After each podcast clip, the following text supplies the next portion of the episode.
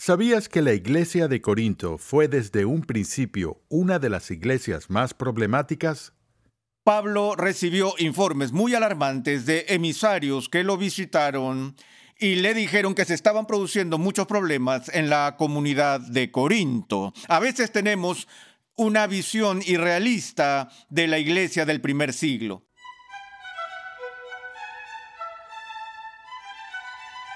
En esta nueva entrega de Renovando tu Mente, continuamos con el vigésimo episodio en la serie de enseñanza del polvo a la gloria, Nuevo Testamento. En esta serie de 57 episodios en total, el Dr. R.C. Sproul nos está ofreciendo un panorama completo de la verdad bíblica a lo largo de toda la Biblia. La ciudad de Corinto era uno de los mayores centros comerciales y de entretenimiento de la península griega. La ciudad también era conocida en todo el mundo antiguo como un centro de prostitución y libertinaje. El apóstol Pablo en su segundo viaje misionero estableció aquí una iglesia. Sin embargo, no pasó mucho tiempo antes de que Pablo escuchara informes alarmantes sobre la congregación de Corinto. Acompáñame al aula de clases con el Dr. R.C. Sproul en la voz de Pepe Mendoza mientras considera las dos cartas de Pablo a este grupo de cristianos conflictivos y lo que podemos aprender de sus instrucciones hoy. Hemos visto la dimensión multifacética del carácter, la personalidad y la obra del apóstol Pablo, quien era el apóstol a los gentiles y un pastor por excelencia. Pero cuando pensamos en él como un teólogo, mencioné que él es el mayor teólogo sistemático de todos los tiempos, tenemos que entender también que además de ser un teólogo sistemático, él era un teólogo de batalla. Y como lo decimos en los estudios bíblicos, un teólogo de aplicación. Y a lo que esto se refiere es que Pablo llevaba las riquezas del conocimiento de Dios, de teología, y las aplicaba a problemas particulares que surgían en la comunidad cristiana primitiva. Pablo era un as en solucionar problemas y comprendió que una de las mayores tareas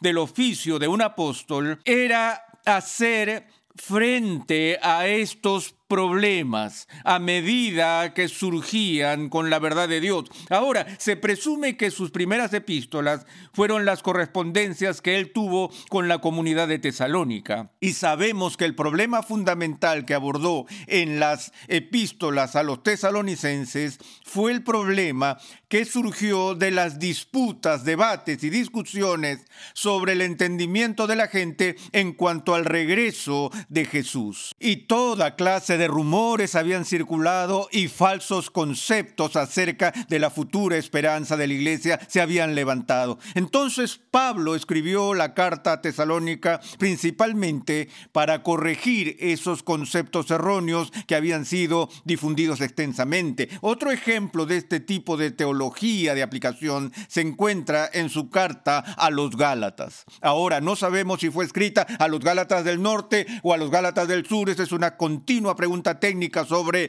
el libro, pero sí sabemos que en esa epístola particular Pablo está eh, inusualmente vehemente. Quiero decir, él es siempre apasionado, pero en este caso él está respondiendo a una herejía que amenazaba el núcleo de la verdad del Evangelio mismo y era la herejía que fue introducida en la comunidad cristiana primitiva por lo que los que eran llamados los judaizantes, quienes querían más o menos hacer del cristianismo un simple añadido a la religión del Antiguo Testamento y requerir de todos los conversos, incluso de los gentiles, una continuación de algunos de los ritos ceremoniales y dietéticos de la ley de Moisés. También estaban negando la afirmación fundamental del Evangelio, es decir, la justificación solo por fe.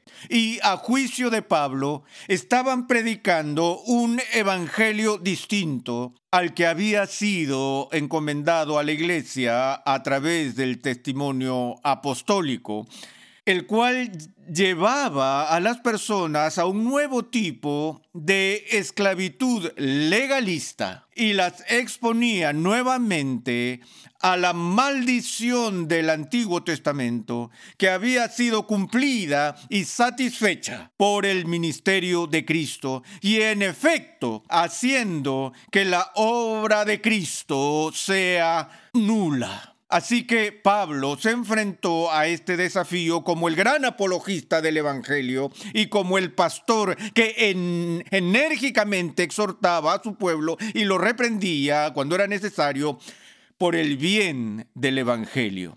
Ahora, el libro de Gálatas se le llama la Carta Magna del Nuevo Testamento. Podríamos llamar a Romanos la Constitución, pero la Carta Magna fue el libro de Gálatas, que declaró nuevamente la libertad que tenemos en Jesucristo como resultado de la doctrina de la justificación solo por fe. Ahora, cuando vemos las epístolas en el Nuevo Testamento, a veces nos preguntamos por qué aparecen en el orden en que aparecen. No aparecen en orden cronológico, es decir, siguiendo el orden en el que fueron escritas históricamente, pero en su mayoría han sido ordenadas, sobre todo al principio, según su tamaño.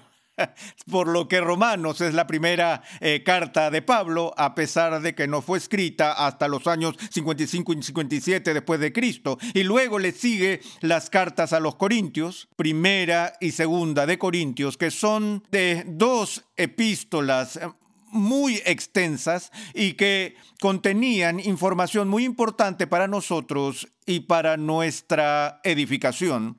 Así que hablemos brevemente sobre las cartas a los Corintios. En primer lugar, algunos antecedentes sobre la ciudad de Corinto. Una iglesia se había establecido allí y durante su tercer viaje misionero, Pablo recibió informes muy alarmantes de emisarios que lo visitaron y le dijeron que se estaban produciendo muchos problemas en la comunidad de Corinto. A veces tenemos una visión irrealista de la iglesia del primer siglo. A veces pensamos, oh, si solo nuestra iglesia pudiera ser como la iglesia de Filipos o la iglesia de Corinto, tan pura en su devoción, tan profunda en su espiritualidad, tan poderosa en su vida de oración. Pero cuando nos fijamos en la situación de las iglesias, a medida que Pablo aborda los problemas que van surgiendo en cada una de estas congregaciones, vemos en realidad a una iglesia infantil en crecimiento que aún está profundamente inmadura en su asimilación y comprensión de las cosas de Dios. Recordamos el Apocalipsis del Nuevo Testamento, donde Juan en su visión, según lo dicho por Cristo, tenía que escribir una carta a las siete iglesias. Y en su mayor parte esas cartas que Jesús estaba escribiendo a sus siete iglesias no eran cartas de elogio del todo, ¿cierto? Pero tenemos esta visión idealizada de la iglesia primitiva, pero incluso con un vistazo superficial a lo que Pablo está confrontando en la iglesia de esta congregaciones, revela que es algo maravilloso y un testimonio de la gracia y providencia de Dios que la iglesia sobreviviera, que eran tan vulnerables a todo viento de doctrina y a toda herejía que se presentaba. Y de todas esas iglesias que fueron conocidas por agitaciones caóticas, quizás no había ninguna más eh, problemática que esta iglesia en Corinto y puede que tenga algo que ver con su ubicación. Corinto estaba establecida originalmente en una cultura estilo griego, pero bajo la ocupación romana en el siglo II Cristo fue reconstruida y se convirtió en un centro de comercio antiguo y teniendo acceso al mar muy cerca de ellos por ambos lados era la capital del entretenimiento, algo así como Las Vegas eh, del eh, mundo antiguo. Y lo que pueden encontrar sorprendente es que el Corinto que Pablo conocía y visitaba contaba con una población de 500 mil personas. Ahora, según los estándares de la población de la antigüedad, esa era una ciudad enorme. Quiero decir, eso la haría una de las principales ciudades de los Estados Unidos de América. Es decir, no hay muchas ciudades en los Estados Unidos que en realidad tengan una población de 500 mil personas o más. Y así fue. En ese entorno, un centro comercial de negocios, una ciudad que era conocida internacionalmente por su, eh, por su libertinaje. Era un lugar sensual, un lugar de corrupción radical con respecto a la religión pagana, la prostitución y todo tipo de inmoralidad. Y fue en medio de ese ambiente pagano que una iglesia fue establecida. Y sabemos que Pablo estuvo allí, Apolos también, e incluso hay algunos indicios de que quizás el propio Pedro estuvo allí y si no estuvo, él era de hecho conocido por esa comunidad, porque una de las principales situaciones que el apóstol tuvo que confrontar en relación con los corintos fue las divisiones que surgieron. Ese es el mensaje perturbador que recibió en su tercer viaje, cómo la iglesia se dividía y competía y, rivalizaba por obtener una posición. Y un grupo decía, yo soy de Pablo, y otro, yo soy de Apolos, y otro decían, yo soy de Cefas o de Pedro. Y también se le informó a Pablo que no había disciplina espiritual activa en la iglesia que había un hombre que llevaba una conducta escandalosa, pues tenía una relación incestuosa pública en la iglesia y los ancianos de la iglesia no hacían nada para corregir la situación. Así que Pablo tiene que abordar estos problemas prácticos. Además de este problema de inmoralidad, también había el problema de, en medio de estas disputas en la iglesia, el problema de los cristianos que llevaban a juicio a otros cristianos en corte paganas. Otro problema que surgió en la iglesia de Corinto tenía que ver con la celebración de la Cena del Señor. De hecho, la mayor parte de la información que obtenemos de la Cena del Señor fuera de los Evangelios se encuentra en el primer libro de Corintios donde Pablo reprende a las personas que estaban abusando de la celebración de la cena del Señor y que no discernían el cuerpo del Señor y estaban comiendo y bebiendo juicio para sí mismos. Y Pablo hace un comentario cuando los reprende por esto, un comentario que un estudioso de la Biblia dijo que es el pasaje más obviado en el Nuevo Testamento. Él dijo, por esta razón hay muchos débiles y enfermos entre vosotros y muchos duermen. Así de terrible era la corrupción de este santo sacramento que Cristo había dado a su iglesia.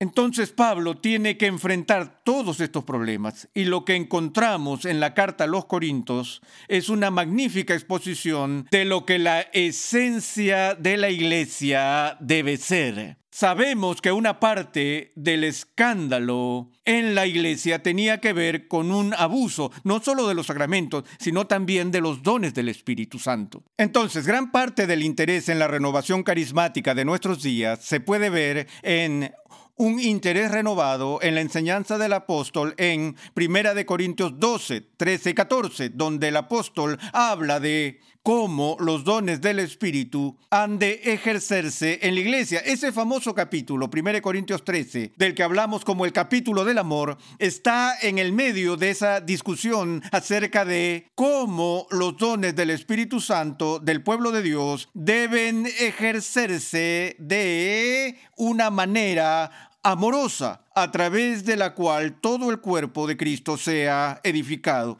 Una vez más, uno de los problemas que discernimos en la congregación de los Corintios es que cada vez que Pablo establecía una iglesia, él, por supuesto, ejercía su autoridad apostólica que había recibido directamente de Cristo, pero los apóstoles no nombraban a continuación a otros apóstoles. De hecho, se habla acerca del oficio del apóstol como un oficio carismático o como un oficio extraordinario que se otorgó a la iglesia primitiva. Y luego, cuando los apóstoles establecían iglesias, establecían un ministerio regular eh, común dentro de la iglesia con los ancianos y diáconos y otros. Y entonces esos oficios comunes o el liderazgo de la segunda generación de la iglesia primitiva debían trabajar bajo la instrucción establecida por la enseñanza apostólica. Pero lo que ocurrió en Corinto es que algunas personas que fueron especialmente equipadas e incluso capacitadas por el Espíritu Santo estaban ejerciendo sus dones independientemente del orden establecido de la iglesia que el apóstol había instaurado. Así que la gente competía entre sí por el poder. Y una persona decía, bueno, tengo este don, así que debería estar en autoridad. Y otra persona decía, bueno, yo tengo este don y el mío es un don superior al tuyo. Y entonces la gente empezaba a competir entre sí sobre el don de evangelista, el don de predicación, el don de administración y así sucesivamente. Y es en ese contexto que Pablo habla de la unidad del cuerpo de Cristo. Y tuvo que escribir al menos dos cartas, quizás tres, e incluso posiblemente cuatro. Uno de los misterios que tenemos en el estudio de la Biblia es tratar de encontrar la llamada carta perdida a los Corintios, a la que Pablo se refiere como la carta dura que escribió. Y algunos creen que una porción de Segunda de Corintios incluye en realidad dos cartas que están eh, combinadas. No conocemos la respuesta a eso y sigue siendo algo especulativo. Pero el punto es que después de que Pablo escribe esta primera gran epístola a la iglesia de Corinto, los problemas no desaparecen. Estos continúan y tiene que escribir la segunda carta. Quizás ambas fueron escritas en el año 55 DC. Recuerdo cuando era estudiante en el seminario y leía a los padres de la iglesia, estaba leyendo las epístolas que fueron escritas por el obispo de Roma, Clemente, quien vivió probablemente en la década de los años 90, justo antes del fin del primer siglo. Una de las obras de Clemente que sobrevive hasta el día de hoy es una carta a la congregación de Corinto. Y aquí está él, como un padre subapostólico, escribiendo a esta misma iglesia a la que Pablo escribió. Y el espíritu de la carta de Clemente a la comunidad corinta es, ¿podrían regresar y leer esas cartas de Pablo? Pues los conflictos continuaban y la gente aún estaba compitiendo entre sí y todavía reclamaban la autoridad exclusiva sobre sus hermanos y hermanas en el cuerpo de Cristo. Y es simplemente algo asombroso leer eso. Por último, uno de los problemas más graves que surgió en la iglesia de Corinto tenía que ver con los conceptos relativos a la resurrección. Y si alguna vez me alegré de que provocaran herejías en la iglesia primitiva, que causaron que el apóstol Pablo las respondiera, esta era una de las que me alegra porque dio lugar a la magnífica enseñanza que tenemos en las epístolas del Nuevo Testamento con respecto a nuestra esperanza de la resurrección, que se encuentra en 1 Corintios 15, donde Pablo presenta este excelente argumento para la participación de los cristianos en la resurrección de Cristo. Primero, detalla los relatos de los testigos oculares de la propia resurrección de Cristo y luego ofrece un magnífico tipo de argumento ad hoc, reductio ad absurdum, cuando dice, vamos a explorar aquellos que niegan la resurrección de los muertos. ¿Cuáles son las implicaciones si no habría una resurrección y Cristo no hubiera resucitado? ¿Qué sucedería si Cristo no hubiera resucitado? Eh, todavía viviríamos con nuestro pecado y seríamos testigos falsos de Dios porque hemos estado andando por los alrededores predicando que Dios lo ha resucitado entre los muertos, lo cual no ha hecho si en realidad no existe la resurrección de los muertos. Entonces nuestra fe es en vano y sigue y sigue y sigue. Y luego da esta afirmación triunfante de la seguridad de que la muerte será devorada en victoria y la promesa de lo que se sembró en corrupción resucitará en corrupción y que lo que fue sembrado mortal resucitará en inmortalidad y demás. Es un magnífico capítulo y es uno que deberíamos leer con cuidado. Segunda de Corintios también se ocupa de toda la agitación y los conflictos que ocurren y una de las cosas que es muy valiosa en 2 Corintios es que de todas las epístolas de Pablo, esta es la más personal y más autobiográfica. Me refiero a que parte de la importancia de leer 2 Corintios es aprender acerca de este hombre que Dios había ungido para ser el apóstol apóstol a los gentiles. Y, por supuesto, Pablo es llevado por sus críticos a una defensa de su propio ministerio, como lo leemos en los capítulos 11 de Segunda de Corintios. Tómense el tiempo de examinar esto con mucho cuidado.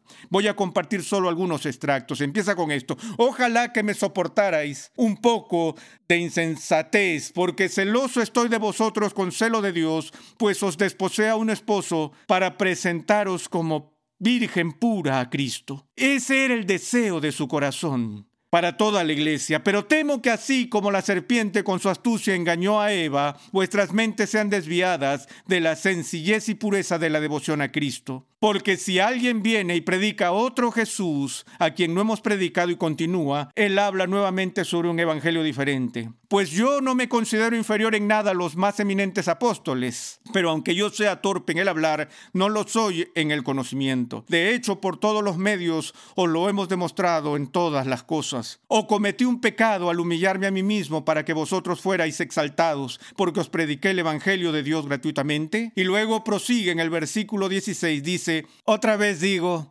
nadie me tenga por insensato, pero si vosotros lo hacéis, recibidme aunque sea como insensato para que yo también me gloríe un poco. Ahora, este es el apóstol que dice el que se gloríe, gloríese en el Señor. Pero Pablo está aplicando ahora la sabiduría proverbial del Antiguo Testamento, pues en algunas ocasiones es apropiado responder al necio según su necedad. Y los cargos que se habían presentado contra la autoridad apostólica de Pablo, que había crecido ahora e infectado a esta congregación, eran insensatos. Y la inclinación básica de Pablo era la de nunca presumir de su propia obra, sino presumir únicamente de la obra de Cristo. Pero él dijo, bien, si quieren ser tontos, entonces hablaré como un tonto. Son de ellos hebreos, yo también. Son israelitas, es decir, sus críticos, yo también son servidores de Cristo, hablo como si hubiera perdido el juicio yo más, en muchos más trabajos, en muchas más cárceles, en azotes sin, sin número de veces, a menudo en peligros de muerte, cinco veces he recibido de los judíos, 39 azotes, tres veces he sido golpeado con varas, una vez fui apedreado, tres veces naufragué y he pasado una noche y un día en lo profundo, con frecuencia en viajes, en peligros de ríos, peligros de salteadores, peligros de mis compatriotas, peligros de los gentiles, peligros en la ciudad, peligros en el desierto, peligros en el mar, peligros entre falsos hermanos, en trabajos y fatigas, en muchas noches de desvelo, en hambre y sed. ¿Alguien piensa en que el ministerio es glamoroso? Lean esto. En hambre y sed, a menudo sin comida, en frío y desnudez. Además de tales cosas externas, está sobre mí la presión cotidiana de la preocupación por todas las iglesias. Si tengo que gloriarme, me gloriaré en cuanto a mi debilidad. Y luego en el versículo 32, en Damasco el gobernador bajo el rey Aretas vigilaba la ciudad de los damasenos con el fin de prenderme, pero me bajaron en un cesto por una ventana en la muralla y así escapé de sus manos. Veamos aquí, Pablo habla del mensajero de Satanás que era el aguijón de su carne. No se está jactando de su conquista, sino que lo que él está diciendo es, yo he pagado un precio me he vertido intelectual, espiritual, emocional y físicamente por ustedes. Y deben tener cuidado de no contribuir a todos estos rumores y estas distorsiones, ni participar en esta calumnia insensata. Pero aquí Pablo simplemente establece una apología, una respuesta a sus críticos, diciendo, juzguenme según mi trabajo. Y qué magnífico trabajo fue el suyo.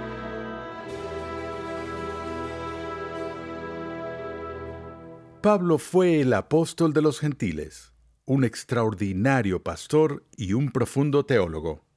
En el episodio de hoy analizamos las dos cartas que Pablo tuvo que escribirle a la conflictiva iglesia en Corinto una iglesia que se había fragmentado y dividido sobre temas como la disciplina eclesiástica, la comida sacrificada a los ídolos, las lenguas y la resurrección. Hemos visto cómo las palabras que Pablo les escribió a los corintios para guiarlos e instruirlos, aún hoy son importantes para la iglesia. Renovando tu mente es posible gracias al generoso apoyo en oración y financiero de cristianos alrededor del mundo. Para hacer tu donación, por favor visita nuestra página web renovandotumente.org.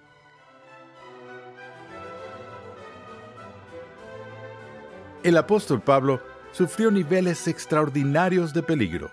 Fue arrestado muchas veces y tenía un historial carcelario ciertamente poco envidiable.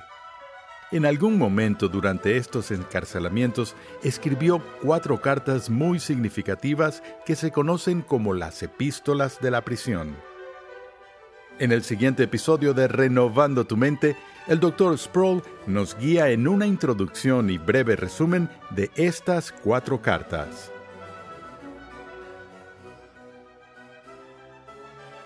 Renovando tu mente es una producción de los Ministerios Ligonier, la confraternidad de enseñanza del Dr. R.C. Sproul. Nuestra misión, pasión y propósito es ayudar a las personas a crecer en su conocimiento de Dios y su santidad. Te invitamos a visitar nuestra página web renovandotumente.org, donde podrás descargar gratuitamente la guía de estudio de la serie de hoy. Allí además encontrarás una amplia variedad de recursos tales como episodios pasados, artículos y contenido multimedia con la finalidad de cumplir con nuestra misión de proclamar, enseñar y defender la santidad de Dios en toda su plenitud a tantas personas como sea posible.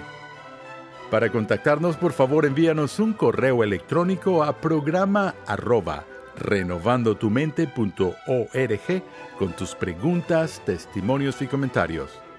Sintonízanos nuevamente en esta misma emisora y en este mismo horario y únete a nuestra comunidad virtual en las redes sociales.